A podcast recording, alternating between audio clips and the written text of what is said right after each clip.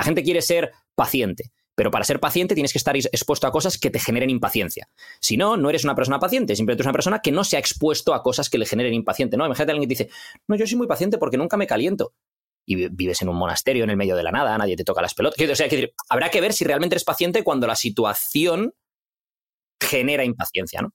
Entonces, ¿estás dispuesto a pagar las etiquetas los precios de las cualidades que quieres tener como persona. Entonces, eh, esto creo que es clave, ¿no? Cuando tengamos situaciones de este estilo, ¿cómo las estamos interpretando? ¿Tiene un propósito?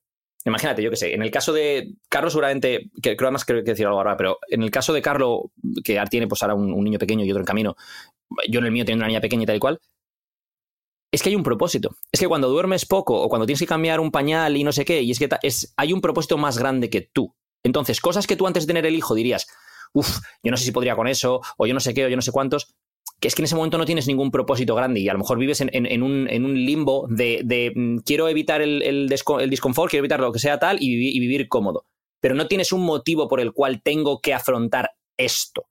Y, no me queda otra y es lo que toca, ¿no? Eh, y cuando te dan un motivo lo suficientemente grande, como dice Simon Sinek, ¿no? Start with why. O sea, ¿cuál es el porqué de ese motivo? Entonces, el significado que le das a lo que está ocurriendo es diferente y al darle un significado diferente a lo que está ocurriendo, tu forma de experimentarlo es diferente, aunque no haya cambiado lo que está ocurriendo. Tengo una técnica depurada que además de técnica para ahorrarte malos momentos, también es una técnica cojonuda de reciclaje. Todo, todo, toda la vez, toda la vez, toda la vez. O sea, así de efectivo. ¿Cuál es, ¿cuál es la técnica, tío? Tengo, curiosidad. Sí. ¿Os acordáis? Ahí voy. ¿Os acordáis de las mascarillas? Es más, ¿os acordáis de las mascarillas, las P2P, aquellas que eran prácticamente ponerte una cortina en la cara, que era aquello, que al principio, al principio no se deben usar porque son solo para sanitarios, luego es obligatorio usar esas en concreto y las otras ya no valen, esas, ¿no? Esas que no podías respirar, que se te quedaba todo incrustado aquí, esas mascarillas. Bien, pues un día le estaba cambiando, como digo esto de manera suaves, las cacas a mi querido hijo. estabas cambiando el pañal. Sí, de una forma bastante, menos escatológica de decirlo. Pero es que estaba buscando entre algo muy feo y tal. Quería ir tal. Carlos tiene un, día, un, día, estaba reciclando los excrementos de mi vástago. Eso es. Aviso, aviso a la audiencia. Carlos quiere que huelas este episodio, ¿eh? Quiere que lo huelas. Claro, claro. Y justo al lado de, mm, pues, pues, de donde hacemos estas cosas había una mascarilla que alguien había dejado por allí. Y dije yo, hostia, que mal huele esto. Esta mascarilla debería hacer algo. Me la puse y dije, esto es una maravilla, si no huelo nada. Entonces ahora mismo siempre en el cambiador del pañal tenemos mascarillas P2P de estas que te vas encontrando pues en una estantería, en una mochila y las tenemos ahí. Y cuando al chaval le da por... Mm, ¿cómo decirlo suavemente? Cagar fuerte. Eh, pues eh, tenemos ahí, tenemos ahí, y, y, ya veis, reciclaje de mascarillas. El siguiente paso sería que estoy seguro que hay algún movimiento en Instagram de reciclar esas cacas como compost para las plantas de tu casa. Claro, por supuesto. Yo estoy seguro que alguien hace eso. Claro, o venderlo. Sí, sí, sí, sí. O, enviarlos. ¿Acordáis de aquello que hablamos de la empresa que enviaba cacas de elefante y todo este rollo? Pues, ¿Y, la, empresa que vendía aire de Andorra? Ojo, ¿eh? Eso es. Ojo, ¿eh? Puedes, puedes vender abono orgánico humano. ¿Cómo, va, ¿Cómo irá esa gente? Me gustaría verla. esa gente no, pero la empresa de Canadá hizo varios millones, ¿eh? Los canadienses que vendían. Es que era justo el COVID, Tío, hicieron el, timing perfecto, porque era justo cuando ah, estaba todo el mundo en el 2020 ahí encerrado en su casa con dinero y, con, y aburridos. Entonces dije, ah, pues sí, voy a respirar aire. Y compramos aire. salir a respirar. Aire, ¿Quieres aire de Canadá? Te lo mandamos a tu casa. sí. Por cierto, por otro lado, sabéis que yo en redes sociales no soy una persona especialmente activa, pero el otro día tuve que entrar a comentar, eso lo comenté a Edu, a, un tío, vi una publicación que yo al principio pensaba que eran esas cuentas que hacen vídeos irónicos, pero que son tan serios que parecen de verdad y juegan ahí un, un doble juego que dices tú, no, vale, vale, sí, es humor porque me meto en su perfil y veo que es comediante o algo así, ¿no? Pero realmente, no, este no. Era un tío que decía que se levantaba a las dos y media de la mañana. Vale. Porque Hassel, Hassel, para trabajar. Porque tenía su madre dominicana, o sea, el tío vivía en Estados Unidos, ¿no? Entonces le tenía que pagar su casa a su madre aquí en Estados Unidos, que era dominicana y que nunca había podido tal, y que tenía que levantarse a las dos y media de la mañana. Dos y media de la mañana. Digo yo. Mi, duda ahí siempre viene con dos cosas. Una, que va en relación un poco al episodio de hoy. Entonces, ¿cuánto duermes? ¿Duermes tres o cuatro horas solo? ¿O te vas a dormir a las seis de la tarde? En cuyo caso. Estamos en las mismas. Claro, Por otro lado, me iba a echar flores diciendo qué bien hilado esta temática con la temática que vamos a hablar hoy, pero no lo había pensado. O sea, realmente mi subconsciente tiene más inteligencia eso no lo tenía que por qué saber la audiencia. Tú podías haber tirado por ahí. Ya, ya, ya. Pero me flipa que mi subconsciente sea bastante, bastante, bastante más inteligente que mi propio consciente. Es acojonante. Y, esto es por lo que nunca seremos. Que tampoco era eh, complicado. Joe Rogan o, Steven o lo que sea. Porque no, no, te, Me has puesto votando, tío, lo siento. No te tiras los mocos, tío. No te, no te marcas las. no te pones las medallitas. Hay que ponerte las medallitas. El otro día estaba viendo también a uno en. en claro, desde aquí que alguien salga en un podcast no significa que lo que esté diciendo sea correcto. Y esto aplica a nosotros también. Obviamente, como la hemos cagado un montón de veces y la seguiremos cagando. O sea, esto es tres monos con bazooka. Bueno, pues en las entrevistas de uno a uno también siguen siendo dos monos con bazooka. Lo que pasa es que a lo mejor el mono con bazooka que dirige, pues tiene unas intenciones de que el podcast llegue a más gente, con lo cual te mete unos titulares y unas cosas que dices. Otro día escuché a uno decir que eh, según los estudios recientes de la Universidad de Misco, Em, tenía que dejar de comer proteína durante más de no sé cuántas horas, proteína, ¿eh? Si comías grasa así al, litro, si te bebías la botella de aceite de oliva y bien, bien bebida, no pasa nada. Pizza, así, a eh, palmadas en la cara, eso es. Eh, proteína, o sea, tenía que dar para la autofagia del mTOR y no sé qué, no sé cuánto. Empezó a soltar unos palabras ahí raros. Bueno, total, que en TikTok ese vídeo tenía 45 millones de visitas no sé cuántos miles de comentarios y todo el mundo, sí, sí, yo hago fasting de 45 días. Y dices, pero, pero vamos a ver, se nos está yendo la pelota con estas cosas. Sí, mi fasting se compone de beber aceite de coco, eh, comer puerro con no sé qué y tal, y entonces a los 12 días es cuando como un trozo de pechuga de pollo. ¿Pero estamos gilipollas o qué no? Y Manuel, ¿cómo te sientes? Cuéntame, Manuel. Manuel, esa autofagia de 45 días, ¿qué tal? ¿Te sientes bien, no?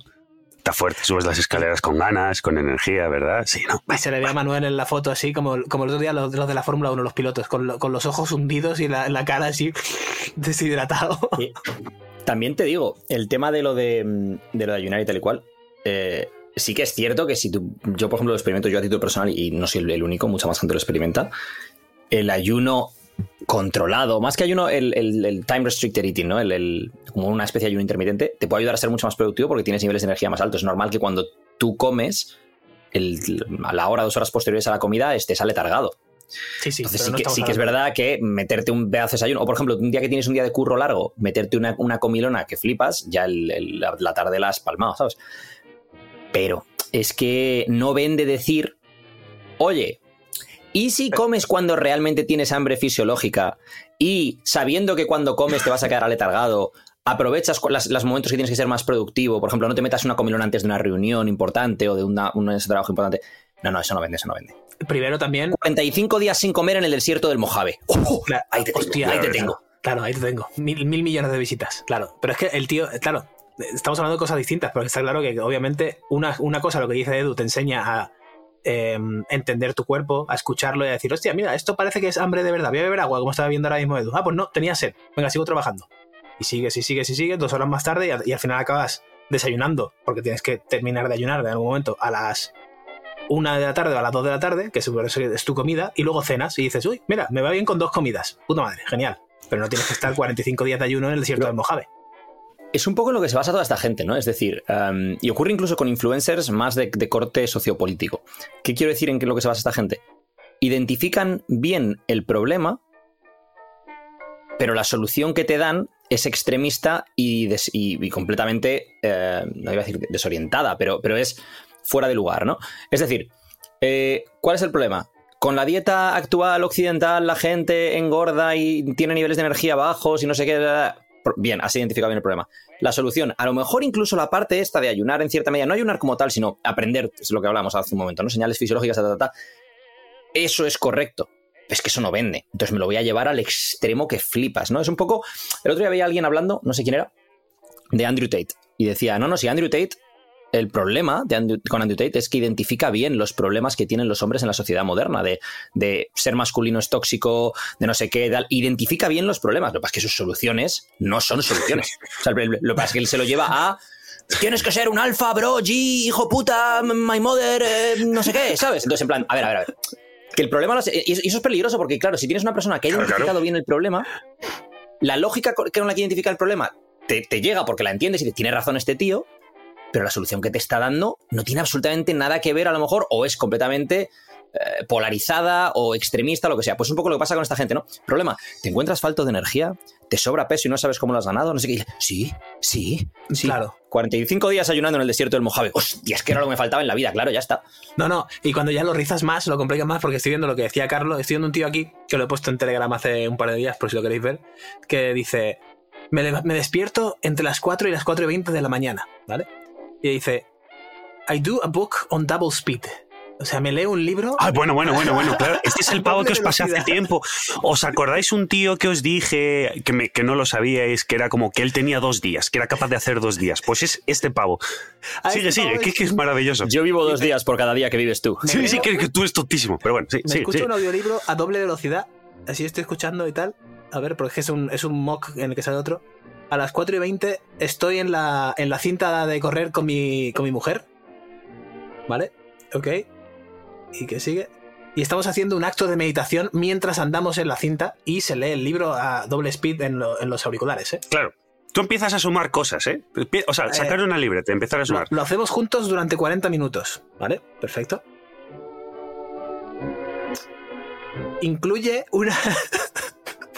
incluye ciertas afirmaciones donde literalmente, y esto es lo que dice él, no lo digo yo, literalmente estamos alineando. A ver. La farmacia de nuestro cuerpo para eh, generar una respuesta mm, de, sobre. Eh, ¿Cómo se dice esto? Una overdose de dopamina, ¿vale? Una sobredosis de dopamina en nuestro cerebro.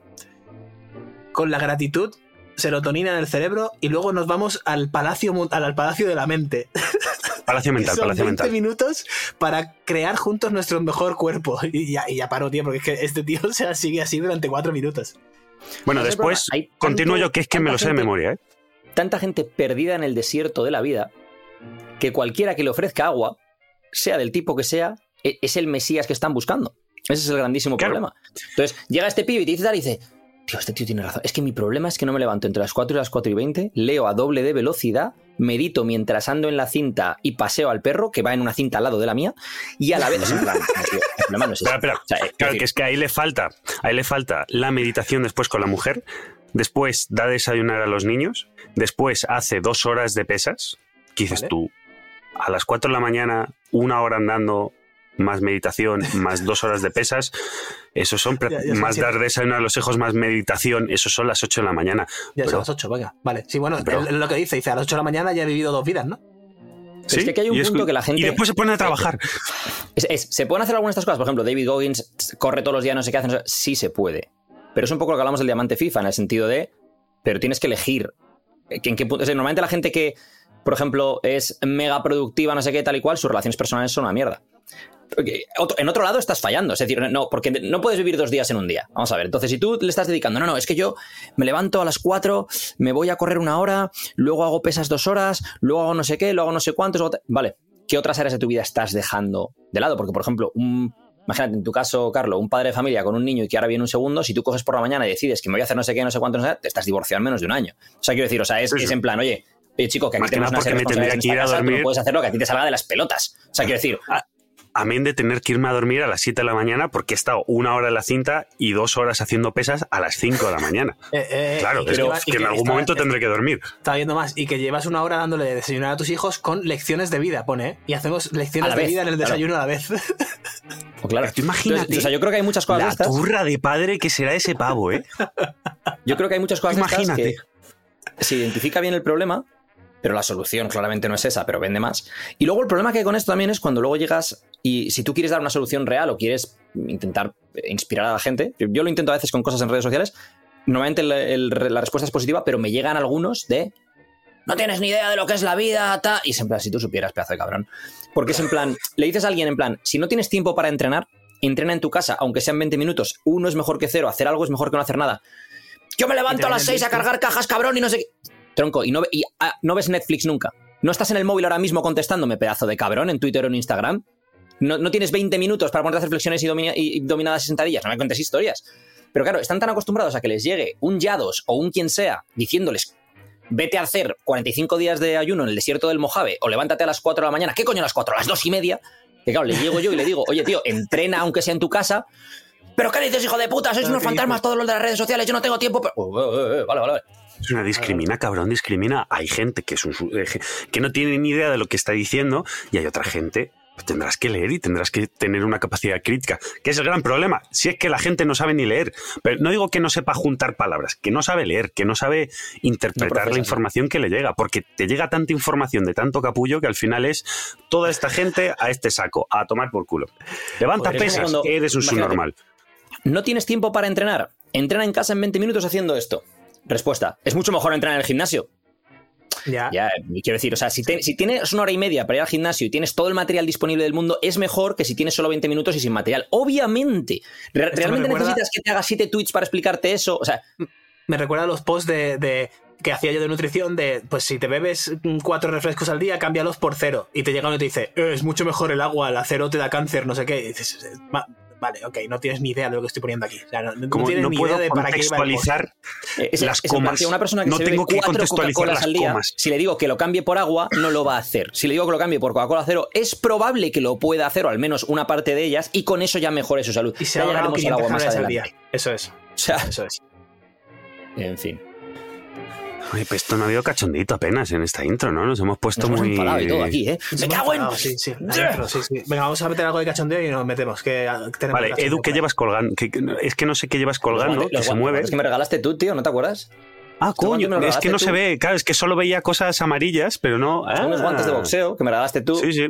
No sé si eran para colgar en el, en el coche, yo no soy de colgar cositas ahí en el este del coche, pero porque me, dis- me distraería y tal y cual. Aparte me parece, lo de colgar cosas en el coche, lo siento si alguno tenéis cosas colgadas en el coche, a mí me parece una alterada que flipa. Siempre que veo a alguien con algo colgado en el coche, me imagino los típicos dados estos de película americana, el tío que tiene ahí unos dados y luego además tiene ahí un, una figurita de estas de algún santo mexicano o alguna cosa de estas ahí a la vez. O sea, me imagino en Eh, plan... y debajo pues tiene una Glock 49, ¿sabes?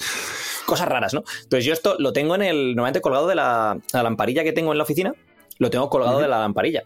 Pero oye, he dicho, ah, me lo voy a poner para, para el podcast.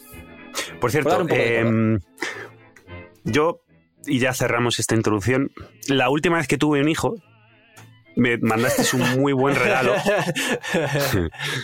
que era este micro del- desde el que estoy hablando. En dos semanas, ¿vale? Voy a tener otro.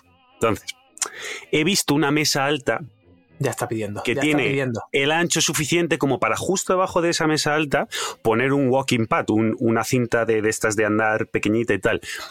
La suma son 200 pavos. Yo voy a pasarle el enlace, ¿vale? Y ya después vosotros, si me lo queréis enviar, así como por regalo por ser padre, bien, ¿eh? ¿Sabes lo que puedes hacer? Puedes hacer lo que hace Alberto con su newsletter, lo del invítame a un café o algo así. Entonces ponemos ahí un, un link de cómprale una mesa a Carlo y cada persona que quiera poner un eurete o cinco euretes o lo que sea, pues a lo mejor te compras La la mesa. ¿eh? Hostia, Eh, qué sí, sí, tristeza. lamenta- sería un poco lamentable, pero imagínate la de Pero por otro que podemos tener en futuros episodios respecto a esto. Y me saldría gratis. También. O sea, y no hay nada Play- que me la- guste nada más en la, vida Play que sea 5 gratis, la verdad. La Play 5 para Carlos estuvo dos años dando la vuelta, así que la mesa sí, puede sí, estar sí. No, eh, ni dando 30 vueltas céntimos. Ni Y 30 ojo, o sea, céntimos. ya es. Ha pasado de querer una Play 5 a. Comprarme una mesa alta, por favor. Que, qui- que quiero, que quiero poder andar mientras trabajo para aprovechar mi día el doble. Ojo, Ah, pero no, no, no es tontería, pero 17 minutos, venga, da igual, o- os cuento esto. Es que el otro día miro mi media de pasos diarios y ahora que está siendo alta, ¿vale? Es de 7.000 pasos diarios. Está siendo alta, ¿vale? A ver, a esto hay que sumarle un par de partidos de tenis y quizás alguna baloncesto a la semana. Es decir, eso me sube quizás un poquito la media. Ok. No saco tiempo, no hay tiempo, no, no se puede sacar. Y de hecho lo sumo yendo andando al gimnasio, obligándome a ir andando al gimnasio. Si no, no llego a eso ni de coña. Entonces pensé, ¿cómo puedo solucionar esto? Y dije, una mesa alta, perfecto. Así pues estoy trabajando de pie, tal, tal. Y después dije, ¿y si le meto una cintita de estas? Para la gente que no sepa este concepto son, imaginaos una cinta de andar de toda la vida, pero mucho más pequeña y súper pegada al suelo. Es decir, que según la acabas la puedes meter debajo del sofá. Como para un chihuahua, básicamente. Sí, justo, literal, para eso. No es tontería, ¿eh? O- Os dejo ahí... Y sea cliente de 12 respecto a lo de tus pasos y demás. Es importante, esto puse hace poco, además, un par de posts o alguna cosa, alguna historia. Sé que he puesto contenido respecto a esto recientemente. La diferencia entre in- querer conseguir un resultado y mantenerlo, o entre querer. Es decir, Que Carlos haga 7.000 pasos cuando no tiene ningún objetivo de perder grasa, dice, no encuentro el tiempo, es que no es una prioridad en su vida ahora mismo y tiene otras cosas. Ahora, si tú oyente que eres cliente de 12, que quieres perder 10 kilos o los que sean, me dices que solo hace 7.000 pasos al día, te digo que tú no quieres perder 10 kilos. Porque si no priorizarías, te levantarías a las 2 y media de la mañana como el fulano ese de, de la madre de Venezuela y te pondrías ahí a andar para hacer los pasos. No hagamos eso, no hagamos eso, no hagamos eso, por favor. Claro, a las 2 y media no, porque además está, está peligroso ahora, ahora el tema, ¿eh? eh salir a la calle a las 2 y media, yo no lo recomendaría. Pero el tema de, No, de verdad, cuando yo esto lo veo a veces con clientes. Literalmente vamos a hacer un check de un cliente. Y. Adherencia, no sé qué, pim, pim, pim, pam. Pasos, 4.500. Una persona que se supone que está intentando perder grasa. Es en plan, ya, ya solo con ver que has hecho 4.500 pasos, ya sé que todo lo demás que me cuentes. O sea, ya sé que tu nivel de compromiso es bajísimo. Si tú quieres perder grasa y te decimos que hagas, por ejemplo, al empezar en 12, de 8.000 a 10.000 o de 10.000 a 12.000 o lo que sea, y estás haciendo 4.000, ya me dice que tu nivel de compromiso es. Entonces, hay que empezar a trabajar, oye, pues vamos a subir esto, pero es que 4.000 pasos es literalmente no moverte durante el día. O sea, no, no, no has hecho ni el esfuerzo de ir a andar 10 minutos. Tengo 18.000 pasos de media. Oh, la puta. Yo Tú lo que tienes son 18.000 horas libres, cabrón. y que no, y que no cojo nada, o sea, no tengo ni, ni coche ni transporte público. Claro, es que con lo cual, al gimnasio, eso... a quedar con no sé quién, al sitio de trabajar, a todos lados andando. O sea, no hay, no hay otra opción. Chicos, pues ya sabéis, vendéis el coche y a salir a pasear. Venga. En realidad, ah, yo, yo sé cuál es el truco de, de, Alberto. Cuando tú pasas mucho tiempo en aeropuertos y vas a estar sentado muchas horas en un avión, te pones a andar como. Yo, yo por lo menos, ¿eh? O sea, mi, mi, yo siempre sí, que viajo, me pongo a andar por aeropuerto y andar por aeropuerto. O sea, yo lo que hago primero es localizo dónde está mi puerta de embarque. Fantástico. ¿Está aquí? Ok, y luego me voy a dar vueltas. Voy a me pillo un café aquí, vale. hago no sé qué allá, ta, ta, ta, ya con la puerta localizada. Y al final, con la tontería, los días que, que, que, vuelo, aunque esté un montón de horas volando, no me quitan 10, 12, 13, 14 mil pasos ninguna de esas veces. Última fricada y cerramos. Yo tengo un colega que viajaba poco y yo en la época que viajaba bastante y él me decía, pero chico, aprovecha a comprar en el duty free que es mucho más barato. Y yo, ¿eh? ¿Eh? Que sí, que no, si es que no tiene taxes. Y yo, ¿eh? Entonces hice un par de veces él echarle una foto al producto, buscarlo en otro sitio y decirle, ves cómo es más barato. Esa tradición sigue viva 12 años después. O sea, este tío cada vez que viajo, aprovecho para decirle, eres un poco idiota, y le mando fotos y así hago una de pasos que flipas. Ah, qué buena esa, qué buena esa. Es que es, además es un mitazo total. O sea, no. Total. Lo, lo, que hacen es forzarte a gastar, como en todos los putos lados. O sea, estás. No os compréis ni un café, ni un café. Si, si, no te hace falta, da igual que sea barato o no barato, no te hace falta y punto, eso es caro. No, si es que no, nos empeñamos en comprar cosas, macho, y no, no hay manera. Eh, por cierto, para la última y para subir la dopamina, como dice este colega ahí, estoy súper agradecido de estar vivo y poder ver y tener piernas y manos y todo eso, porque ayer vi un vídeo de un tío que sobrevivió a un ataque de un oso en, en Yellowstone, en, en Estados Unidos. Madre del amor hermoso. Pobrecillo. Pobrecillo. ¿Qué, ¿Qué, le faltaba? Contemos, eh, o sea, en todo. Le, no, le faltaba, tenía manos y piernas y eso, pero le, la cara, se la, el, lo que es el cráneo, se lo aplastó el oso y se quedó a milímetros de, de hacerle, de, de, reventarle el cerebro. Y le arrancó los ojos, tío. Los ojos y la nariz. Entonces le tuvieron que reconstruir la nariz y tal, y no tiene, no tiene ojos, no puede ver. Pero está vivo. Hostia, pero que, ¿cómo, ¿cómo me estás? ¿Qué, qué clase de dopamina Hombre, la dopamina es que tienes ojos, tío. sí, sí, sí, pero joder. I cheated because I need You couldn't make money any other way? Bullshit. Life is this. I like this. Who the fuck is that guy? I feel the need.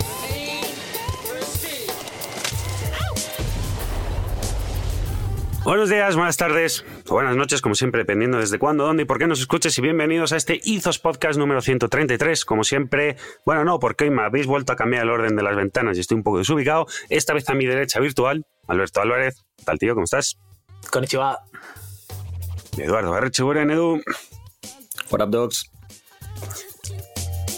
Hoy venimos a hablar de tranquilidad, de descanso, de reposo de estar tranquilicos. No sé si en casa, no sé si en el sofá, no sé si dando un paseo, no sé si jugando al tenis, no sé cómo vamos a descansar, pero hoy tratamos de descanso. Alberto, ¿cómo has traído hoy tú este tema? ¿Por qué quieres hablar de esto y de qué vamos a hablar en general? porque cada vez que duermo mal y no descanso, se me pone la piel que parece que soy un erizo. Entonces me empiezo a descamar, se me pone todo rojo, la, barba me pica, me sale caspa, se me cae el pelo.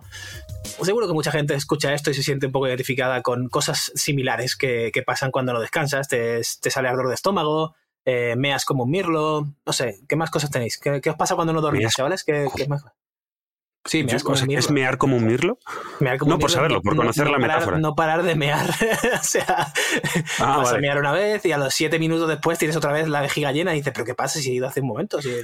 Pues mira, ¿qué me pasa? Fíjate lo que me pasará, que ayer recibo una llamada de Edu después de una reunión diciéndome, oye tío, estás un poco cansado, ¿no? O sea, imaginaros lo que pasa por este cerebro eh, para que tu socio te tenga que llamar diciéndote, estás cansadete, ¿no?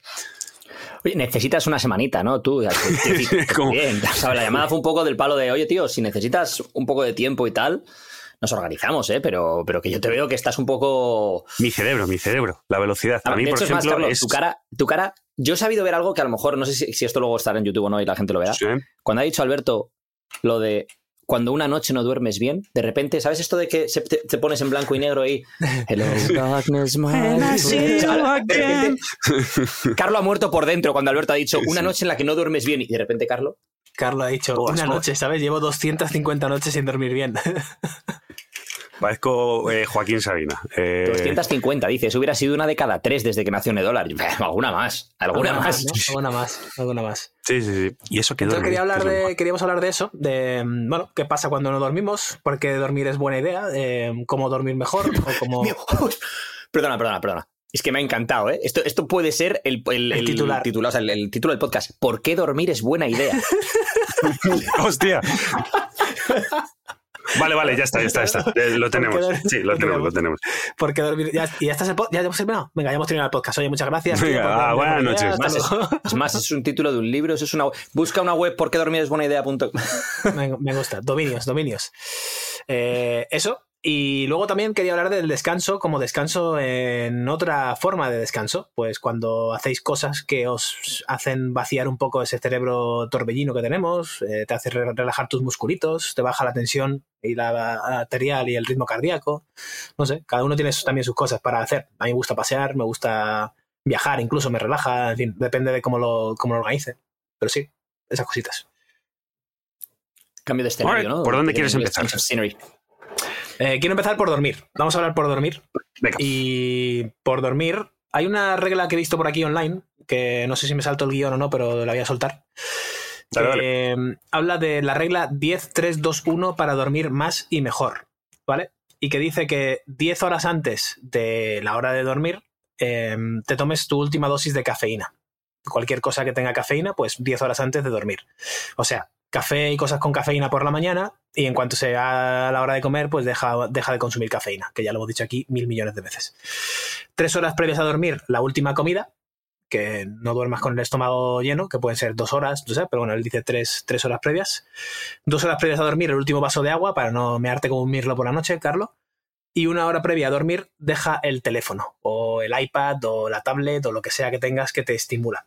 Em, esto no deja de ser una regla, pues como hemos dicho antes en la intro, una regla simplificada que vende un poquito más que simplemente decir, oye tío, bebe cafeína por la mañana si consumes cafeína, que es lo que tiene sentido, y no por la tarde-noche. Eh, no te vayas a comer, no te vayas a dormir como si estuvieras en la villa de Asterix y Obelix y te hayas comido un jabalí ahora mismo. No te bebas un cubo de agua antes de dormir porque te vas a mear toda la noche y no te estimules mucho por la noche con noticias malas o con vídeos o con cosas no te estimules. a lo mejor estimularte manualmente ya es otra cosa que podemos hablar, pero no te estimules que el cerebro previo a dormir porque te va a despertar, básicamente. ¿Cómo lo veis? Me encanta esto. De... Voy a estornudar. Dale tú, Carlos. Sí, pero bueno, es que. Jesús. Ahí está, me gusta. Quería dejar este sonido. Porque además, no, no, no. Siempre. No, no te no te Yo siempre estornudo cuatro esta vez. ¿eh? Claro, es que Edu tiene una regla que es la gente estornuda una vez, quizás dos veces. Edu como mínimo son tres siempre. Es la de 10, 3, 2, 1, como la regla esta. Yo, tengo pues la, de, la de 3, 4, 5 3, o 6. 4, 5. Sí, sí. esto de 10, 3, 2, 1 es muy de Twitter, ¿eh? Déjame Sí, que te cuente muy- la regla 10, 3, 2, 1. 10 horas sin cafeína, 3 horas sin no sé qué, tal. Sí, pero vamos, que al Em, final lo de Twitter viene de libros, porque el otro día estaba leyendo el libro de 4.000 semanas este y está la, la regla del 333. Y es de tres cosas, tres horas de concentración total en tu proyecto, tres cosas que tienes que hacer sí o sí para no morir y tres de mantenimiento de coasting y no sé qué. Vale, ok. Hay que ponerle número a todo, ¿sabes? Sí, hay que hashtaguear Em, la vida entera. Sí, sí, sí. ¿Qué- ¿Cuál era la pregunta, Carlos? Es que con el estornudo me he perdido. Ninguna, estaba esperando que entrases de manera orgánica. ¿Qué te parece? Estaba esperando a que cortase a Alberto algo, ¿no? En plan, nah, este le cortará. Yo no tengo, Es que- es que no tengo que hacer mi trabajo. normalmente- normalmente- mi trabajo es bastante superfluo en este podcast, que es de vez en cuando lanzar alguna pregunta, porque ya os, os metéis uno después del otro. Entonces, pero cuéntanos tu experiencia descansando. Por cierto, la experiencia, Experiencia de, durmiendo. la experiencia de, no gra- de grabar el episodio en solitario sin interrupciones fue al, mi- al mismo tiempo que interesante, eh, también un poco aterradora, porque claro, era como, hostia, tengo Ah. que seguir hablando, y tengo que seguir hablando, y tengo que seguir, y tengo que hablar de, de otra forma, y tengo que... Y al final, podía haberlo hecho mejor, podía haberlo hecho mejor. Que, pero por bueno, cierto, lo- la oportunidad. El cabrón aprovechó para soltarme una puya en su podcast en solitario, ¿eh? Bueno, voy a contaros una historia hoy que no está Edu para cortarme. Eh, Claro, claro, what the claro, fuck? Qué desgracia. Es que no es tan fácil, es como cuando le das la, le das un la día- mano, le das de comer y te muerde, tío. O sea, Un día, de repente, me dejasteis hablar que normalmente pues siempre hay como se vais metiendo, que yo ya he desarrollado mi forma de hablar en el podcast basado en eso que va a hacer Edu y que me acaba de... Entonces es, para los que jugáis al baloncesto, cuando vais a hacer una entrada a canasta y creéis que va a haber un contacto y de repente el tío de al lado se quita y no encuentras dónde apoyarte y, y lanzas Y un melón matas. arriba, exactamente lo mismo. pero ese día seguro que nos quedamos sin conexión o algo así, ¿eh? Sí, probablemente. Quiero Probablemente, probablemente. Eh, a mí, por ejemplo, el tema de la cafeína es algo que eh, me cuesta bastante porque normalmente suelo entrenar, bueno, hay veces que entreno a la hora de la comida, raro es el día, normalmente suelo entrenar eh, cuando las cosas están un poco más calmadas en casa, que es como de 7 a 8 de la tarde. Y sí es cierto que necesito ese chute como mínimo a las 6 o 7 de la tarde y si noto que llego a las 10 y- o a las 11 de la noche todavía con un poco la cafeína en el cuerpo, lo noto yo.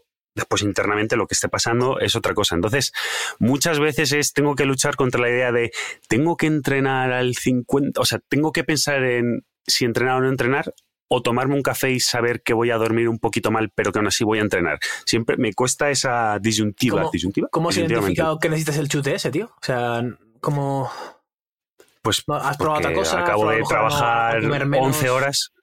No, porque Ah, acabo de trabajar 11 horas y lo que quiero es eh, dar un Un- paseo un como mucho. de- un cubo de agua helada en la cara, tío. Un cubazo Sí, de agua sí. helada y ni café Sí. ni pollas. A, ve- a veces me doy una ducha antes, no fría, porque mm, al darse duchas frías en invierno Ahora- es de mm, subnormales, pero Antes de que me pierda, antes de que me pierda, eh, Carlos haciendo amigos. con, con volver a lo del café, voy a decir algo sobre las duchas frías y los cubos de agua fría, una historia, una historia de la ingenuidad de un chaval de 18 años. Cuando tenía 18 años, tenía un colega del gimnasio, un tío que tenía 30 y pico años, que movía en el tema de las discotecas y tal y cual, y a un par de colegas y a mí, pues de vez en cuando nos invitaba, en plan, a, oye, tal, pues si queréis venir, mira, os abro un, un reservado, no sé dónde, esto, lo tal, y nosotros íbamos ahí como, ah, puta madre, tal, ¿sabes reservado. que ese tío ahora no sé qué". tiene 60 años? Piénsalo. Sí, sí, flipas. Eh, bueno, pues una vez estábamos en una especie como de copas, fiesta, lo que sea, eh, en casa de una amiga de este hombre. Claro, nosotros teníamos 18 años y 18, 19 y eran gente de 30 y pico, pues eh, dentista, abogado, lo que sea, gente pues, eh, hecha y derecha con un trabajo en la sociedad y tal, ¿no? Y era las 11 y pico de la noche, algo así. Y entonces la, creo que era la, no sé si era la, la anfitriona o una amiga, estaba diciendo, "Ah, estoy reventada hoy, no sé si voy a salir, tal y cual. Y digo yo, en mi ingenuidad, Buah, a mí cuando, cuando me pasa eso, me pego una ducha fría y estoy como nuevo. Y se empieza a descojonar y se va al baño y se mete una raya. Y entonces No eh, la ingenuidad ¿eh? Fue como... A ver, Espera, tengo la ducha fría del tarique, por otro lado. Quiero decir, ducha Sí, fría sí, hubo. sí. Y, y- Volvamos a la cafeína. darkness, my friend. en, fin, yo, eh, yo os recomiendo que, os, que no os acerquéis a, a las drogas. Ya, para, para mí, en realidad, o sea, cuando vi eso, me llamó muchísimo la atención por una cosa, tío, porque hasta ese momento tenía como pensado, o sea, pensabas drogas y pensabas, pues yo qué sé, no, gente que no, que no tuviese a lo mejor éxito social, por decirlo de alguna manera, y de repente te das cuenta de que, oye, esta mujer que es abogada o que es dentista o que es no sé qué o que es tal, se está metiendo una raya que un sábado para salir de fiesta. O sea, quiero decir, fue Sí, como. sí, sí, sí. Tienes, com- O sea, en plan. conversaciones. me- me- Yo no sé si os, si os pasa, pero yo no, no suelo sentarme a tomar cervezas con amigos y tal. No, no, no, es, el, no es la rutina. Eh, pero bueno, alguna vez... decir, no sé si os pasa, yo no suelo meterme rayas, pero. No, no, no, no.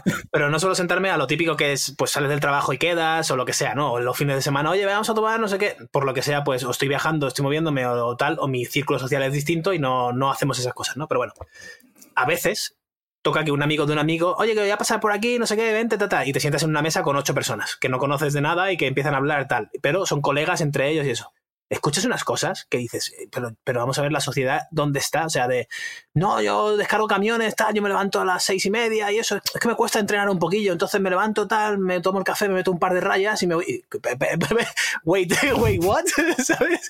Pero yo aquí quiero romper una lanza por no siempre culpar a nuestra era, porque es todo, oh, Dios, qué mal lo estamos haciendo nosotros, estamos destruyendo el mundo. Bueno, X. Las drogas se llevan tomando desde, desde que, que, literalmente nació una. Alguien cogió una hoja de coca y dijo: ¿Y si masco esto, qué pasa? Ya. o sea, es, siempre ha habido coca, siempre ha habido heroína, eh, siempre. O sea, esto es. Pero esto bueno, y el otro, día, el otro día en Canadá, claro, con el fentanilo, tío, que ves a los zombies, lo que decíamos. O sea, que lo de las drogas es, un, es una mierda. Es una mierda. Sí. Mm. Volviendo al tema del café de Carlos, que café es una droga también, pero esto es esto para, otro podcast. Para otra cosa, la cafeína. Em, mi experiencia personal es que em, yo he tenido épocas de tomar más o menos café, en las cuales me generaba más o menos ansiedad, o en las cuales me ayudaba pues, a, tirar, a tirar con el día, por decirlo de alguna manera. ¿no? Eh, cuando trabajaba, por ejemplo, en, en UP, 12, 14 horas al día y tal, dormía poco, además tenía mucho estrés, ahí bebía bastante café y, a pesar de que lo necesitaba en cierta medida, me generaba ansiedad y sabía que estaba overrun, que me había pasado de vueltas, porque tenía el párpado dándome toques ahí, pom, pom, ah, pom, pom, pom, pom, durante el día. Y era en plan como, uff, uff, te está, dando, te está dando un toque. Luego he tenido una época en la cual era trabajar muchas horas, pero bajo mis propios em, controles, por decirlo de alguna manera. Es decir, o sea, me, levanto cuando quiero, me acuesto cuando quiero, a las reuniones más o menos las cuadro dentro de mi horario, ta, ta, ta, ta, ta, en las cuales no necesitaba tanto café. Pues simplemente mientras durmiese bien, no necesitaba tanto café. Un café al día, dos máximo estaba y ya está. Nació mi hija y empezó a subir la dosis de café. Y pasaron de ser uno o dos a ser tres o cuatro y de forma habitual. O, dos dobles o, o lo que sea, ¿no? Y sin embargo, eh, no me ha afectado al sueño, ni tampoco he notado lo del, lo del párpado. Y yo creo que ha sido. Eh, no me ha afectado al sueño porque al final como que lo necesito para sobrevivir en cierta medida en el día a día, las cosas que tengo que hacer y tal y cual, ¿vale? Entonces como que no, no lo tienes ahí por, quemar, por decirlo de alguna manera. No, no, es casi cómo funciona porque funciona por un tema de receptores tal y cual, pero bueno, para que se entienda. Em, pero tampoco he tenido el tema de lo, de, de, lo del párpado. Yo creo que lo del párpado, en todas las cosas, tenía más relación con mi propio manejo, bueno, en cierta medida con todo, pero mi propio manejo de la, del estrés al que estaba sometido, porque el estrés es muy subjetivo. ¿Qué quiero decir con el estrés muy subjetivo? Una persona que está estresada por algo que es, digamos, muy grande en su vida, a lo mejor se plantea en la vida de otra persona que está acostumbrada a estreses mayores y no es tan grande. Hace poco he estado viendo la serie de Beckham en Netflix y eh, te das cuenta algunas de las cosas que tienen que estar expuestos, ¿no? Es decir, de repente Beckham, pues a raíz de lo de eh, la tarjeta roja que le sacaron por la patada a Simeone, un año entero con la gente en Inglaterra, o sea, constantemente llamándole de todo. Imagínate, cada vez que sales a un estadio con 70.000 personas que te estén diciendo de todo, cada vez que sales a la calle, no poder salir a la calle o ir a un pub porque te están diciendo de todo. Claro, esta persona desarrolla un. O, te mueres o, o, sea, o sobrevives, ¿no? Desarrolla una tolerancia a, este tipo de, a las críticas externas, a esto, a lo otro, a tal y cual, mucho mayor que cualquier persona que nosotros tenemos. O esta persona cuando tiene que, a pesar de todo eso, jugar una final de la Champions y rendir.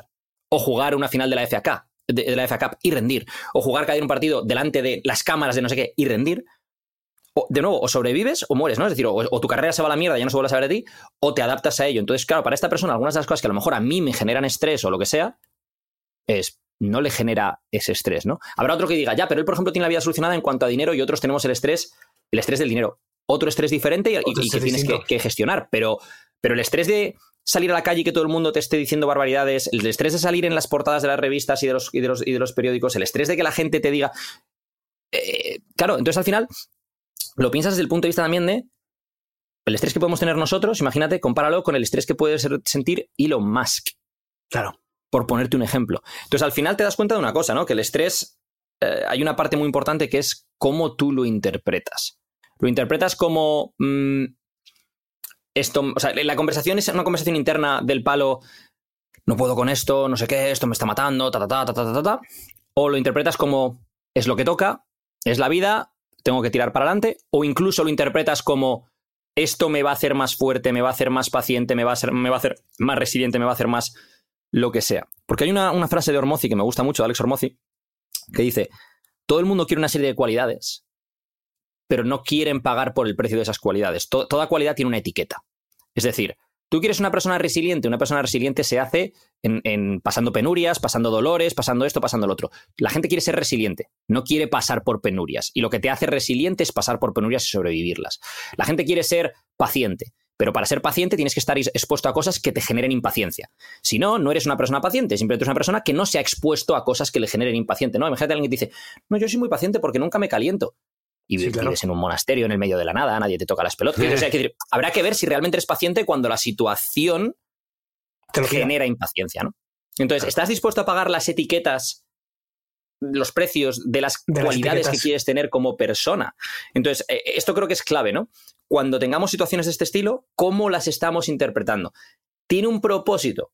Imagínate, yo qué sé, en el caso de Carlos seguramente, que creo además que que decir algo ahora, pero en el caso de Carlos, que tiene pues ahora un, niño pequeño y otro en camino, yo en el mío teniendo una niña pequeña y tal y cual, es que hay un propósito. Es que cuando duermes poco o cuando tienes que cambiar un pañal y no sé qué, y es que es, hay un propósito más grande que tú. Entonces, cosas que tú antes de tener el hijo dirías, uff, yo no sé si podría con eso, o yo no sé qué, o yo no sé cuántos, que es que en ese momento no tienes ningún propósito grande y a lo mejor vives en, un, limbo de, mm, quiero evitar el, el, disconfort, quiero evitar lo que sea tal y, vivi- y vivir cómodo. Pero no tienes un motivo por el cual tengo que afrontar esto.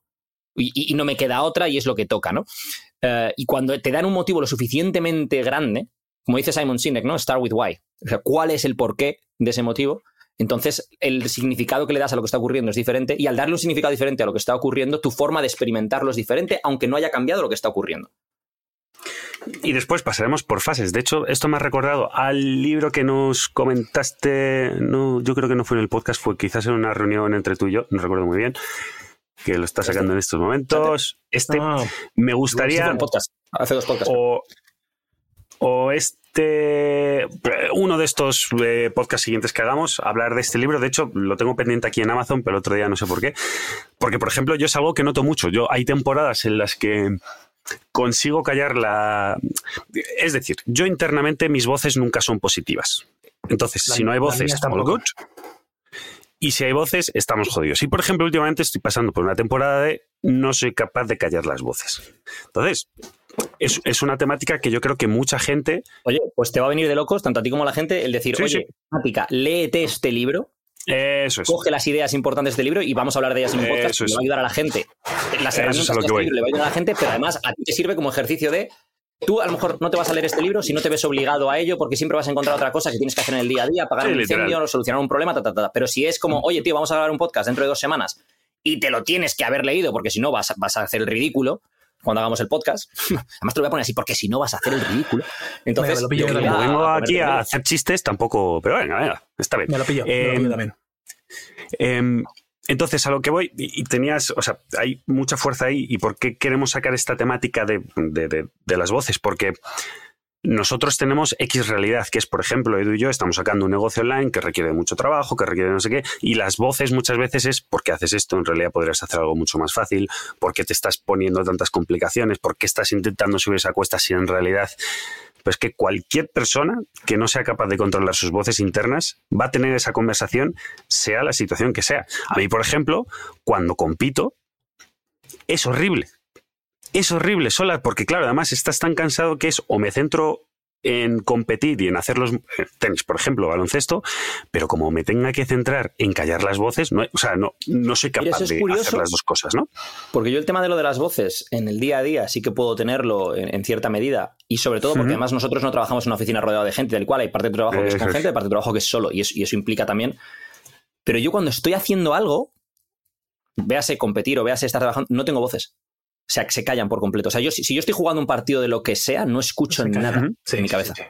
Y si estoy haciendo un trabajo X, estoy escribiendo un hilo, leyendo, sé, no escucho nada en mi cabeza. Es, es cuando cuando, cuando tengo tiempo en mis manos, cuando no estoy dedicado con mi foco en algo, es cuando empiezo a escuchar cosas. O, por ejemplo, uno de los motivos por los cuales, aunque el atletismo se me daba muy bien de pequeño, no lo podía soportar, era porque sí que escuchaba esa voz en mi cabeza constantemente, porque no había una tanto tiempo para pensar.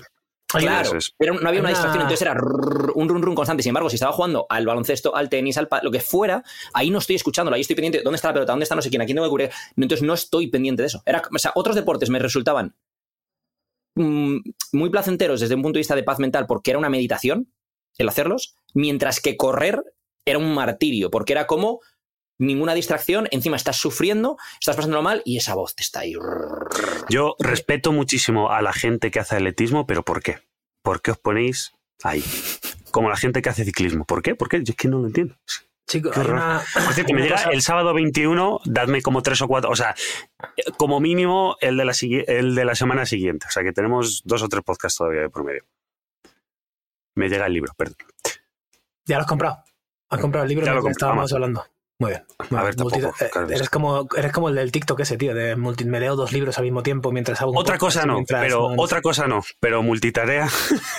que tampoco es nada bueno de la multitarea, pero bueno. Eh, para, otro, para otro episodio. Que me mola que hayáis eh, tocado este tema, porque el tema del estrés, que luego si queremos hablar un poco del entrenamiento, ponernos en forma y todas estas cosas que se supone que es lo que se nos da relativamente bien, imagino. Eh, los estresores que percibimos y los que no percibimos, porque hay cosas que no podemos controlar y que no sabemos que nos están causando estrés, ¿no? Eh, el camión que siempre está al lado de tu casa, que ya te has acostumbrado al sonido, pero que no deja de ser un sonido de decibelios altos que le genera estrés a tu cuerpo y tú no tienes ni idea que le está generando estrés y no sabes cómo manejarlo, en fin, hay, hay cosas que no puedes controlar. Y eh, cuando habláis de propósito y todo esto, me, me, me siento identificado porque a pesar de que mi vida está siendo relativamente cómoda en los últimos años por el trabajo que estoy haciendo o por lo que he estado haciendo, eso hace que me sienta incómodo porque es demasiado cómodo. Me explico. la típica pregunta de la persona de cómo hago que la gente, o que no importe lo que la gente piense de mí, ¿no? cómo, intento lo de Mark Manson, ¿no? Que el, sutil arte de que nada me importa una mierda y todo esto es que, joder, me, importa mucho cuando la gente me deja de seguir en Instagram o habla mal de mí o esto y me, genera estrés, me genera malestar. Y, está siempre la respuesta un poco científica de, bueno, pues puedes tirar por aquí, intenta hacer cosas que te gusten, no sé qué, intenta tener en cuenta lo que puedes controlar y lo que no, también estoicismo, filosofía y tal. Y luego está la respuesta de que daría Edu, me imagino, la que da Mark Manson y la que da un poco una persona con dos dedos de frente y un poco de carácter ante la vida, que es, tío, haz cosas interesantes, ten propósito búscate una misión, resuelve problemas, súbete una montaña y ya verás cómo te la suda absolutamente lo que te diga la gente porque tú estás en tu montaña. Y si la montaña te parece fea al de al lado, te va a dar absolutamente igual. Sin embargo, si no tienes una montaña que subir y estás en el sofá sentado, cuando el de al lado te diga, ah, que estás en el sofá, no sé qué, no sé cuánto gordo, pues claro que te vas a quedar rayado. Hostia, claro, joder, es que si hiciera no sé qué, es que si hiciera no sé cuál, es que a lo mejor mm, Carlos tiene razón porque soy un mierda, porque no. No, si estás ocupado en una misión importante en tu vida, lo que dice Carlos te da absolutamente igual, porque tienes una misión que cumplir. Y si la misión además es positiva y estás pues como Edu molestado, molesto por no sé qué y quieres resolver el problema de que la gente no se mueva y que están tirando su cuerpo al vertedero y tío, muévete, entrena, come un poco mejor y ya verás cómo eres mejor padre, mejor madre, mejor atleta, mejor profesor y mejor humano. Eso te va a hacer que lo que digan los demás poco a poco te importe una mierda. Ahí creo que la clave está en dónde tienes el foco. ¿Tienes el foco en tu propósito o tienes el foco en los demás? ¿no? Me gustó mucho una cosa que eh, es una chorrada, pero en el, Gran Premio de Miami a Luis Hamilton le quieren mucho en Estados Unidos y como Luis Hamilton es el antagonista ahora mismo, su antagonista es Verstappen en la Fórmula 1, pues eh, le hicieron mucho bullying en cierta medida, ¿no? Mucho bu, booing, no sé qué, tal, no sé qué, cuando salió Verstappen. Además hicieron en, Estados Unidos, en Miami, una especie como de presentación diferente de los pilotos y no sé qué. Y cuando le preguntaron a, a Max Verstappen qué opinaba de eso, lo que vino a decir es algo así como, ellos pagan por venir aquí a verme, o sea, y, yo estoy centrado en ganar el campeonato del mundo. Es decir, su foco soy yo, mi foco es el campeonato del mundo. Claro. Y ya está, y, así de simple, es en plan, ¿qué opinas cuando te está criticando toda esta gente que hay ahí? Es en plan, o sea, como diciendo, es que esta gente eh, viene aquí para entretenerse, su foco aquí es nuestra rivalidad, eh, y luego vuelven a su vida. Mi vida es esto y mi foco es el campeonato del mundo, no lo que piense Billy, eh, Humphrey, Michael y Peter. O sea, a mí me da igual lo que piensen ellos. Este episodio está patrocinado por Programa 12. ¿Llevas tiempo queriendo perder peso? ¿Crees que te ha tocado tener sobrepeso y no hay nada que puedas hacer al respecto? ¿Estás harto de intentarlo y solo oír el típico deja los carbohidratos, mátate a correr, el problema es que no bebes leche de pantera de Etiopía? Programa 12 tiene la solución. Con más de 3.500 clientes en los últimos años puedes estar seguro de que hemos trabajado con gente como tú. En Programa 12 recibirás las herramientas y el apoyo que necesitas para por fin ver esos resultados que tanto tiempo llevas buscando. ¿Te pica la curiosidad o eres de los que vas a seguir poniendo excusas? Entra en programa12.com y descubre si es para ti. A la hora de hacer la compra, utiliza el cupón HERMANE para conseguir un 10% de descuento. ¿Sabéis lo que me alucina de esto? Que es eh, mi reacción natural ante este tipo de, de frases es, anda, venga, flipado. Y después paro y digo, ¿quién está emitiendo ese tipo de frases? Entonces, claro, cuando es un tío que es élite entre la élite, dices, es que ese cabrón, literal, o sea, no está diciendo eso como un reflejo ante el otro, es decir, no está reaccionando entre unos pitos con pitos más altos. Literalmente te está diciendo, no, es que mi cerebro funciona así, mi cerebro es lo que acaba de decir Edu. Un tío en Twitter que dice una tontería. Es que no podría y responde diciendo, no, es que yo no digo, no, no, tú eres un tonto. Pero es que, porque eres un tío con 400 seguidores en Twitter que ha dicho tres barbaridades y tal. Pero en este caso me alucina, es como eh, eh, The Last Dance de Michael Jordan. Todas las cosas que ves que hace y dice, es que te las crees porque es probablemente el mejor deportista de la historia de la humanidad a todos los niveles. Y esas cosas me, me vuelan la cabeza. ¿Cómo puedes una persona con tanta capacidad intelectual y física, etcétera, etcétera, centrarse en una frase tan simple en este bolígrafo. Es que es este bolígrafo, es que no hay nada más. Me da igual esto, me da igual los pitos, me da igual. No, es este bolígrafo en concreto. Pero son- Voy a son modelos- reventar este bolígrafo. modelos mentales para eso, para ser élite de la élite, lo que tú dices. Es que si no, todos, Exacto. todos seríamos estándar, todos estaríamos ahí dubitativos y, y como un flan cada vez que alguien dijera algo o cada Es vez que- que, la situación te, te llevara a otro sitio. que es, que es la gran que, que es la gran mayoría de gente. O sea, que el 99.999 actúa así. Solo el Es que gran parte de la- 0,0000 son capaces. Gran parte del engaño o de, la misconception en inglés, del, malentendido que tiene la gente respecto al deporte de élite y esta gente que llega a tal, es. Piensan mucho en la genética, ¿no? Joder, Max Verstappen, porque su padre también era piloto y seguro que tiene unos reflejos, seguro que tal. Y seguro que tiene unos reflejos, seguro que tiene tal, pero también hay mucha gente, o mucha otra gente que lo tiene. O sea, el tío es verdad que se vio expuesto desde pequeño a, los coches tal y cual, pero lo que tiene Max Verstappen es esa capacidad de robot, de dejar todo fuera. Es decir, él se centra en dónde está la curva, cómo la tomo, dónde freno, cómo mejoro esto, cómo no sé qué, y el resto le importa un pie. Un tío como, como Kobe Bryant, cuando estaba jugando un partido, estaba centrado en su juego, el de su equipo y el de tal, y lo que en el estadio hubiese a su alrededor le importaba un pie. De hecho, mi- me, me flipa esa imagen de Kobe Bryant con este jugador que luego fue a los Lakers y que además era, era amiguete de Kobe Bryant, habían, habían jugado juntos en la época de, de instituto y tal y cual, en, en summer camps de estos y tal y cual. ¿Sabéis esta imagen de el tío que va a sacar de banda y le hace el gesto con la Ah, pelota con- de darle en la cara a Kobe? Y Kobe eso ni es. siquiera Mm. parpadea. Ni Literal. siquiera parpadea. O sea, es- y, en- y en ese momento, entonces dices, es que este tío está en otro mundo. Que e- eso le tuvo que romper. a- a- a- bueno, Claro, a- no, no es que sea un tipo duro. Claro, es que lo que dices tú, la misconception, en ese momento, o sea, para dar contexto, es, es- va a sacar de banda, entonces en vez de sacar de banda, le pone, hace que le va a dar un pelotazo en la cara y la pelota se para y le pone 10 la pelota a centímetros dos centímetros de la Kobe. cara. O sea, es. Y la gente pensó, ¡buah, qué tipo más duro Kobe que no ha reaccionado! No, no, no, no, no. Kobe no estaba, o sea, en ese momento estaba en otro mundo en el que, oye, ¿puedo hacer algo con esa pelota? No, se va a sacar de banda, ¿qué cojones voy a hacer? Y estaba pensando en las siguientes tres o cuatro jugadas. Es alucinante, es que, ¡buah! Sí. Es, es Entonces, la algo historia que... es- hay, hay un vídeo que me ha gustado mucho, que he visto hace poco, que salía Max Verstappen conduciendo un, un coche con su padre sentado al lado, y creo que era en, en Spa, y era pues un coche, no sé qué coche era, pero un típico de estos de, de- como de eh, gran turismo tipo de coche, ¿no? Em, iba a una velocidad, pues la que fuera, probablemente descomunal. Su padre es, es piloto de Fórmula 1 y hubo momentos en el vídeo, ¿no? es verdad que no es lo mismo ir de copiloto que de piloto, en los cuales le ves un poco de miedo en los ojos, un poco de "Uf, ¿qué haces? Y la cara de Verstappen, o sea, la, es que no parpadea prácticamente. Es que el foco de Verstappen El es como el de un ¿no? depredador mirando a su presa. O sea, él estaba conduciendo y su foco. O sea, e- e- es increíble porque tú estás viendo la pantalla dividida y estás viendo lo- lo- dónde está conduciendo y le estás viendo la cara.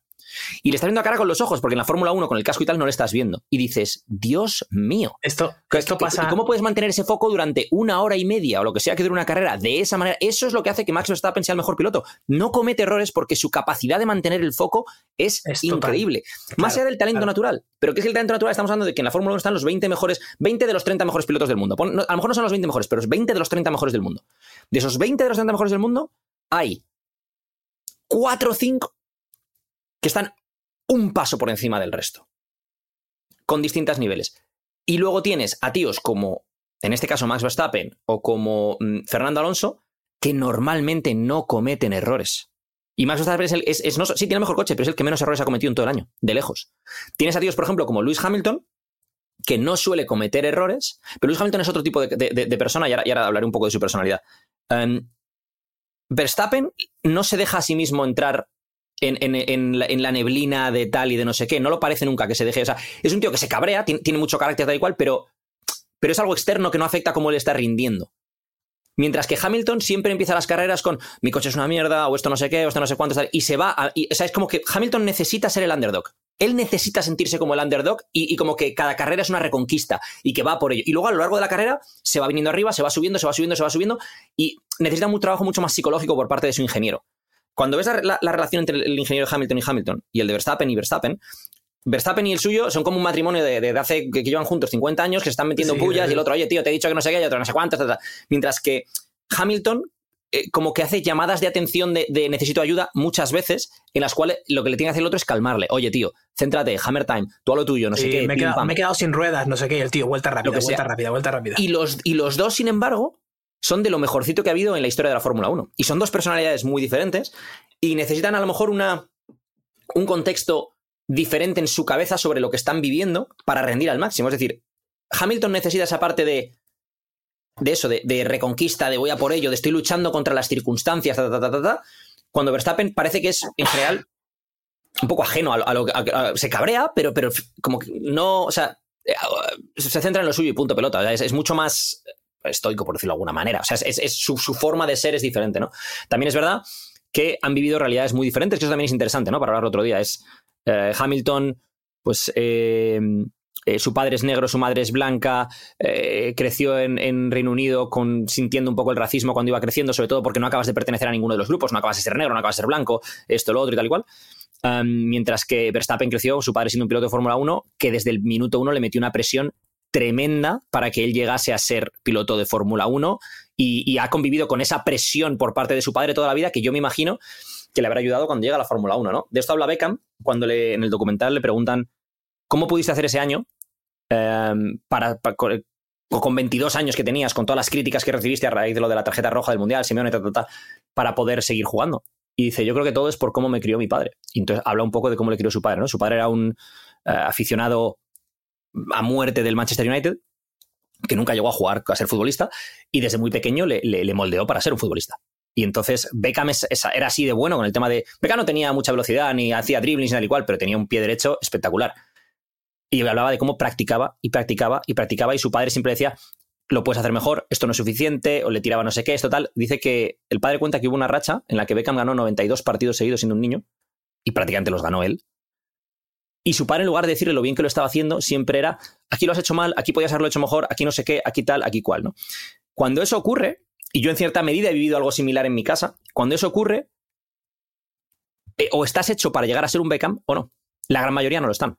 Pero si estás hecho para llegar a ser un Beckham y no te rompes por el camino ahí, cuando luego llegan los pitos y luego llegan otra serie de historias, los gestionas de una manera muy diferente a cómo lo gestiona la gran mayoría de la gente, que es lo que yo creo que pasa con Verstappen. Todas las críticas. Verstappen, su padre, un día no sé si quedó segundo o quedó primero, pero no lo hizo bien, una historia que se le dejó tirar en una gasolinera a la vuelta, a la vuelta de la. Tuvieron una discusión y le. no, no, que le dejó con 10, 11 años. Le dejó tirar en la gasolinera y se, volvió. O sea, ¿qué, dices? ¿Pero qué dices, loco? Entonces, claro, Verstappen, la presión que ha tenido de su padre ha sido mucho mayor que la que puede tener de Red Bull o de los fans o de no sé qué. Entonces, pues bueno.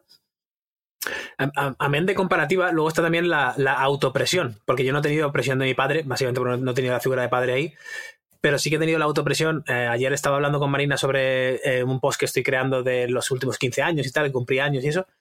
Y la comparativa es mi foto de hace 15 años y la foto actual. y hace 15 años pues estaba, estaba gordo, eh, se veía las, las fotos tristes y esto y no sé qué. Y le pasé una foto en la que había un cambio en, en, cuestión de 18 meses. O sea, tenía una foto del 2000, finales de 2008 y a mediados de 2010, ¿no? Y había perdido pues un montón de peso, me veía mejor, sonreía más y eso y tal.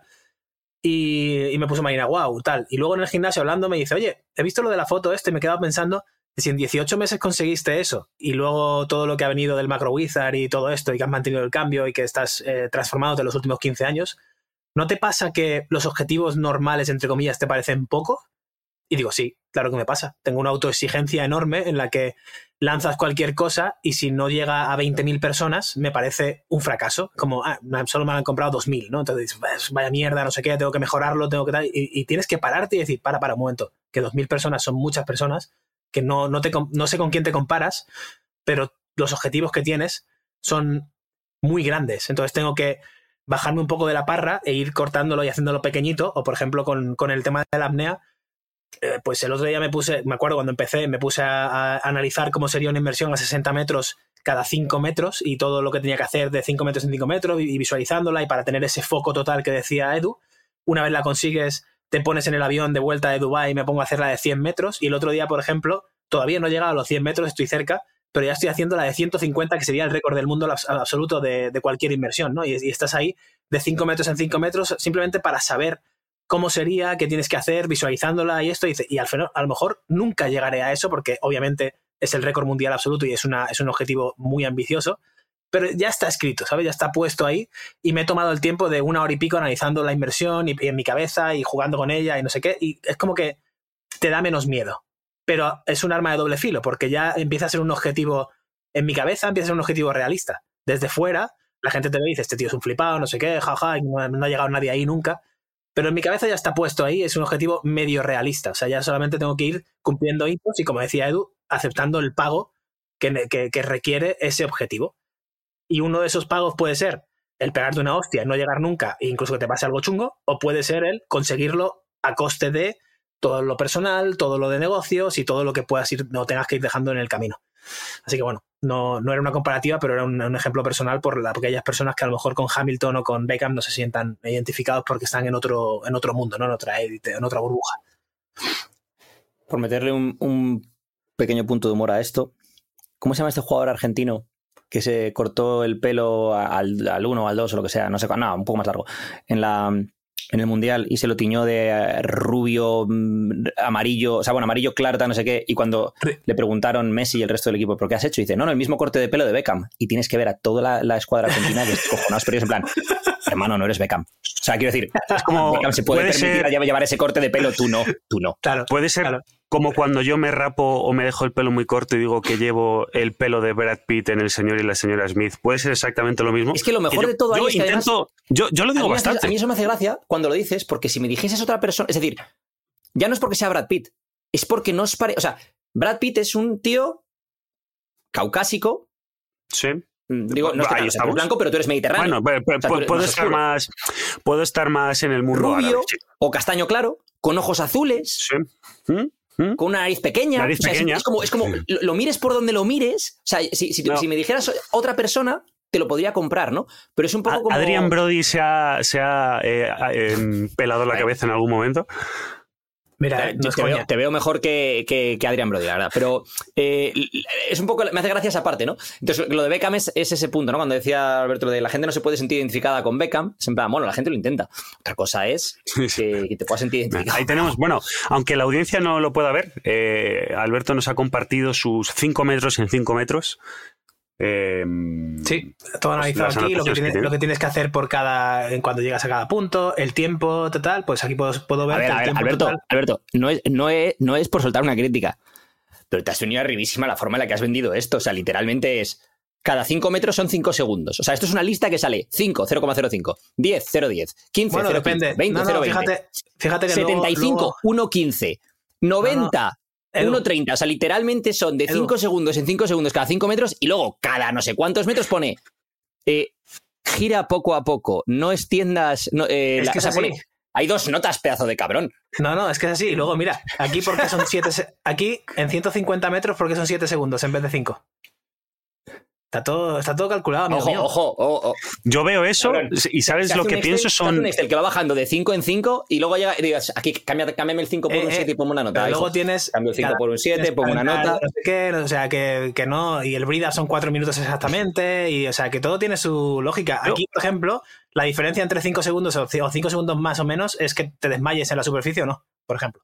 Claro, es lo que iba a decir, que Sí, es, pero que, yo pero veo que esto... literalmente exceptuando, o sea, es exceptuando de 150 a 145, que son 7 segundos, en el resto, en todos, son de 5 en 5 cada 5 metros, tanto la subida como la bajada. Porque es, la, es como debería ser la velocidad de, de ascenso y Ya, ya, descenso. ya, sí, sí, sí, eh, sí. perfecta. Si no lo dudo, pero que no estás creando el setup de- del Red Bull para Mónaco, ¿sabes? No, pero bueno, hay que hacerlo. Hay que hacerlo, hay que hacerlo. No te, no te ofendas, Pero- tío, estamos en Idos Podcast, que estamos de cachondeo, pero, Pero, pero, pero plan, pero, pero y lo otro estuve lado, planificando yo veo todo eso... el vuelo. Yo me imagino, Alberto, un vuelo de 8 horas de vuelta, el pavo ahí planificando, sacas aquí cada cinco, no sé, no sé, hermano. O sea, No, no, vosotros no veis esto, bueno, vosotros, Alberto, no, evidentemente, pero yo veo esto y es cada punto que veo ahí, cada, cada bullet point es un punto en el que puedes morir. Eh, Cinco a metros partir de más. determinado punto, este- especialmente. Sí, Cinco hombre. metros. No, no, no, yo a partir de dos metros yo ya temo. sí, Alberto lo que tendría que hacer es de, de 100 a 150 y vuelta lo tendría que poner en rojo. O lo, puede- lo puedes poner como en plan. Sí. eh, o sea, a- aquí es en naranja. Alarma. Conflictiva. Rojo, rojo, rojo. Danger, danger. Vale, chicos, eh, una Claro, hora, o sea, lo que quiero diez decir con esto minutos. es. A mí me parece, me parece tremendamente complicado llegar a ejecutar esto y aunque sean a 60 metros, no a 150. Pero la planificación Pues per se. 60. O sea, me la habías vendido como si fuera el setup de un Fórmula 1 y bah, tampoco. Hombre, porque no entiendes, no entiendes un poco los conceptos. Eh, pero este, por ejemplo, que son la de, la de 100 metros, que es más realista que la de 150, pues tienes que saber que a 40, mira, en 40 metros, que se supone que estás en 49 segundos de inmersión, porque aquí voy más lento que a la otra, porque lo otro necesito ir más rápido para llegar a- antes a los 150 y que no me... eh, de narcosis y un montón de cosas que hay. Aquí hay ¿Ves? Muerte, diferentes, muerte por todos lados. diferentes locks de la lengua que tengo que, que utilizar y que esto, si no sabes para qué es, pues sí que es un poco el setup de Red Bull, porque ¿por qué uso la K aquí y no la, y no la H? O sea que todo tiene su intríngulis cuando lo, cuando lo conoces.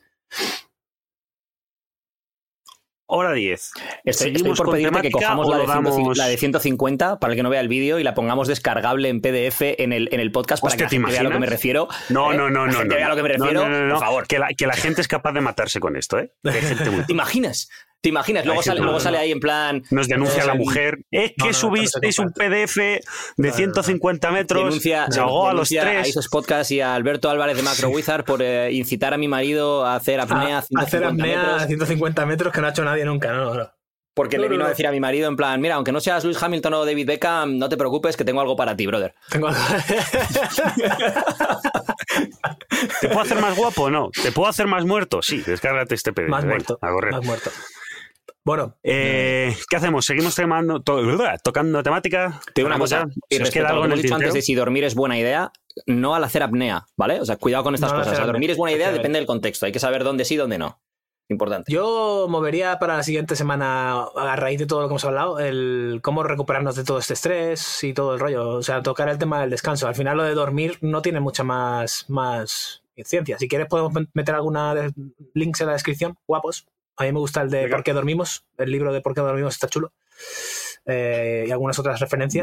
Y- pero creo que hemos tocado bastante bien los temas. Me ha gustado mucho el, el- cómo hemos movido un poco el tema central de la entrevista a, eh, tío, tus voces en la cabeza importan y mucho. Y cómo te cuentas la historia y todo eso. Hay que cierto, hablar de eso. un poco de hecho, os tema del proponer- sueño, tengo ahí un reel ahí, guay, minuto y medio, diciéndote lo que no tienes que hacer si quieres Pégalo- descansar bien, ¿eh? O sea, Pégalo en Telegram y lo meto en la descripción, porfa. Voy, Voy. voy, voy. Eh, sí, una de las cosas que podríamos hacer es, aparte de hablar del, del libro de Chattering, ¿Chattering? ¿Chattering? ¿Chattering? Sí, ¿no? Chatter. Eh, Chatter, mm, chatter. Chatter. Es Ah, como, no, como no, tu- vale, como ok. Twitter, pero con chat. Claro, Eh, sería chatter. Quizás traer algún deportista de élite o algún psicólogo de élite que a la gente se le ocurra que tenga algún contacto por ahí para ver cómo pueden gestionar ellos o cómo han gestionado ellos esos momentos, podría ser guay. Así que si alguien Pero, eh, mira, tiene algún con- contacto en la cabeza, Estuvimos con Pau Gasol en el, en el avión de, desde Barcelona a Roma y luego estuvimos esperando con él y su familia un rato ahí a las maletas y, y eso estuvo, eh, estuvo ahí, un tío de puta madre. Pero estuvimos, ¿es que estaba el pavo ahí o estuviste haciendo migas? No, no, Claro, es Marina, Marina hizo amigas con sus hijos, con su hijo, con la hija, y estuvo, sí, sí. Pero ¿y por Sí, qué no le has invitado al podcast? Pero chicos, estas cosas, o sea, de verdad, o sea, claro. Es que yo soy de relación lenta, tío. Eso de meterle ahí a cuchillo, yo para el networking no valgo, tío. Networking no. Pero si nos mandaste un vídeo, está aquí Pau Gasol y te dije, mándale, dile lo del podcast de Kobe. Bueno, pues si alguien hecho- que nos escuche tiene un contacto de un contacto que, que ha hablado con Pau Gasol, que por favor le mencione, sí, sí, los chavales del otro día del vuelo de Roma, a ver si se acuerdan. Eh, cuando dijiste eso, los siguientes 10 minutos estuve haciendo en mi cabeza la estructura de la introducción a la entrevista a Pau Gasol. No es broma. Como yo la nota, Para la nota de contarle- inversión a, 50, a 150 metros. Para, La no, no, no, no, no, no. Para contarle que yo soy una persona que lloro poco, pero dos veces en mi vida he llorado por el puto Pau Gasol. Dos veces seguidas. Una en un año y otra en, en una en un mundial y otra en un europeo. Y si alguna vez Pau Gasol viene a este, hizo a este Será la podcast, hizo este podcast, bueno, con total seguridad, y, pero contaré los momentos en concretos. Maravilloso. En Pues venga, vamos a, vamos a intentar hacerlo realidad. Si alguien conoce. Pau, ven al conoce a podcast, alguien, hombre. Eso es. Pau. ¿cuánto queremos? Literal. O sea, yo le abrazaría en la pierna, pero sin nada sexual. O sea, como un niño pequeño, ¿sabes? Me Sí, abrazaría porque su pierna. a, ma- a más alto no llegas, ¿eh? A más, más la llego, pierna no, no. llegas. No, no, no llegas. 2.16. Si es que todo, todo, todo lo sé de Pau. Todo, Por cierto, todo, buenísimo el todo. documental. La familia se llama el documental de Amazon Prime. Amazon Prime. Joder, buenísimo. no, tengo que ver, sí, tengo que ver, tengo que ver tantas cosas. Y estoy viendo ahora Perdidos porque Ale no lo había visto Por y cierto, se me había quedado como, no es mala serie y es terrible serie, pero por terrible cierto, por cierto en todos los aspectos posibles. habla- hablando de series y tal, eh, tenéis que ver The Perdidos, Bear. no está bien. The Bear, Escucha, en serio. vu- vuelve. Ah, sí, la tengo. Es la siguiente en el listado. Es The Bird. Es terrible. Perdidos es. O sea, pero terrible. A nivel de grabación, terrible. A nivel de actuaciones, no sé cómo- terrible. A nivel de 20 guion, años o algo así, no sé terrible. cómo era la grabación. Claro, pero- o sea, ha envejecido, ha envejecido mal, mal, mal, mal. A ver, también Mal, todo mal. contexto, contexto para gente que nos escuche por primera vez. Carlos es que es, eh, aparte de crítico eh, de cine, es experto en nanotecnología y ¿qué más? Eh, conflicto bélico. eh, ¿Qué más era, Carlos? Geopolítica. Geopolítica, eso es. O sea que Sí. Carlos es un tío de. Jugó muy bien de- al tenis. de- de jugó dominio, muy bien al tenis también. Eso es, eso es. Experto, eh, experto en barbería. Barbería. Barbería también. Eso es, eso es. Hombre, que Así con esta barba eh, tienes que, en fin, O sea tienes que, que aprender a que hacer las, cosas, críticas no- son, las críticas son totalmente fundadas, ¿eh? no estamos aquí tirándonos nada, Sí. ningún, ningún triple, todo fundado. Y por otro lado, si no te gusta que yo me meta con perdidos, pues no. Pues no piérdete. escuches. Pues no nos escuches, ¿qué quieres que te diga? Venga, un abrazo, hermanes. Hasta luego. Puta mierda de serie, o sea, es que madre mía. Alberto Álvarez, muchísimas gracias por estar con nosotros. Gracias, chavales, siempre mola grabar. Eduardo Bercheburen. Eduardo Bercheburen, Edu, Y gracias. sigue el mosquito por aquí. Yo me iba a despedir, pero el mosquito no se despide. Hasta luego. Hasta luego, Carlos Marella, un placer. Sí, la verdad es que ha sido un placer estar con vosotros, la verdad. Hasta la próxima. Chao, chao. Chao.